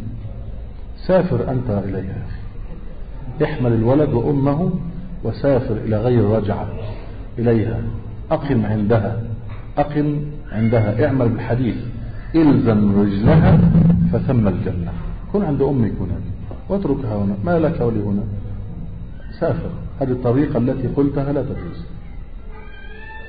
euh, de te euh, prendre ton fils et ta mère, et c'est à toi de voyager vers elle, voyage vers elle, et installe-toi chez elle, et ne quitte pas ses pieds, comme c'est dans le hadith, car le paradis s'y trouve.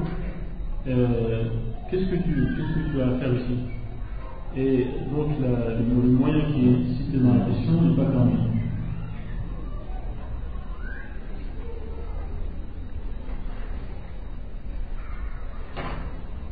يقول السائل هل يؤخذ العلم ممن يزكي نفسه بقوله انا صالح Question la suivante. Peut-on euh, apprendre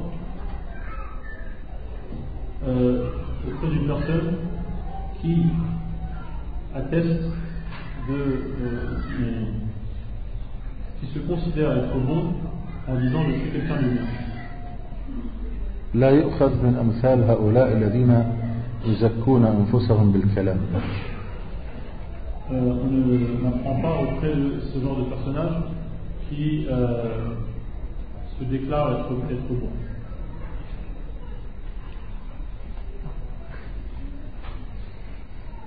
يقول السائل السلام عليكم. آه، ما الفرق بين السيئات والذنوب؟ Quelle est, euh, la question est suivante. Quelle est la différence entre السيئات et الذنوب؟ Euh, السيئات هي الذنوب التي تسيء أحدنا. تسوءه. يعني تسوءه ولا يصر بها. فالسيئات هي الذنوب والذنوب هي السيئات. والله تعالى أعلم.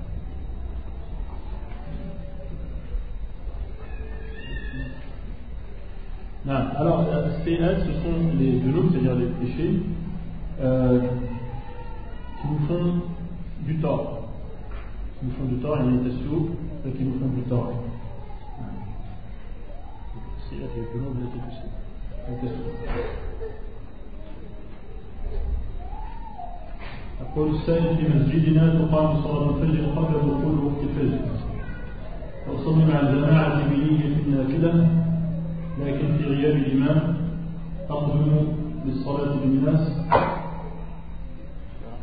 أقدم للصلاة بالناس فماذا أفعل euh, Question suivante dans notre mosquée la prière de Fajr a lieu avant le, le, le début de, du, du laps de temps imparti au Fajr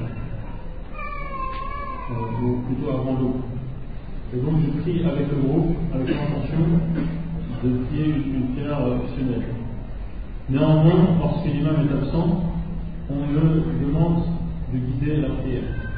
Que dois-je faire? قال الله تبارك وتعالى إن الصلاة كانت على المؤمنين كتابا موقوتا. يعني لها وقت والوقت له بداية وله نهاية. هذه الصلاة المكتوبة المفروضة.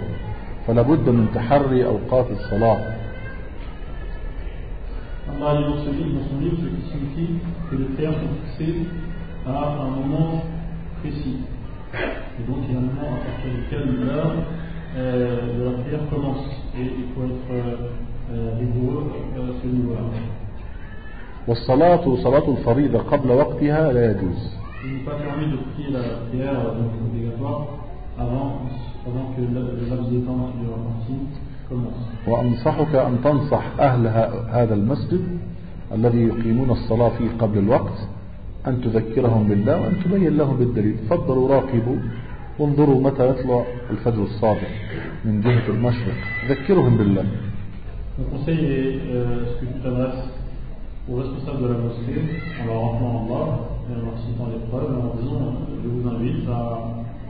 Regarder pour voir à quelle heure effectivement l'aube euh, apparaît.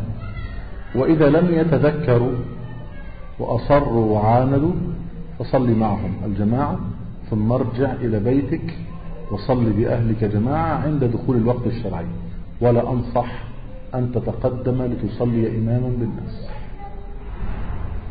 S'ils persistent euh, dans ce cas-là, prie avec un groupe et ensuite lorsque tu rentres chez, lui, toi, tu pries en tant qu'imam avec euh, tes, proches. Et je ne te conseille pas d'avancer pour la imam. Mais c'est si tu penses voir dans ce cas que tu Pour le salut, Bismillah ar-Rahman ar-Rahim, wa rahmatullahi wa barakatuh. Y a-t-il un dua spécifique pour avoir des enfants? Nous vous demandons, cher, de nous faire dua que nous ayons un enfant pieux qui meurt dans la voie d'Allah. بارك الله. نقول هل هناك دعاء خاص لنرزق الأولاد؟ نسأل منكم يا شيخ أن يا شيخ أن تدعوا لنا لنرزق ولدا صالحا يموت في سبيل الله بارك الله فيك. ادعوا ربك قال الله تعالى وقال ربكم ادعوني استجب لكم ونسأل الله نحن جميعا ندعو لك نحن إخوانك ولا ندعي الصلاح وإنما جميعا ندعو لك أن يرزقك الله الذرية الصالحة آمين Prie Allah, car Allah subhanahu wa ta'ala dit, ce qui signifie, votre Seigneur a dit, invoquez-moi, je vous répondrai. Et donc, euh, adresse-toi à Allah subhanahu wa ta'ala. والله تعالى أعلى وأعلم ونكتفي بهذا القدر وجزاكم الله خيرا وصلى الله وسلم وبارك على محمد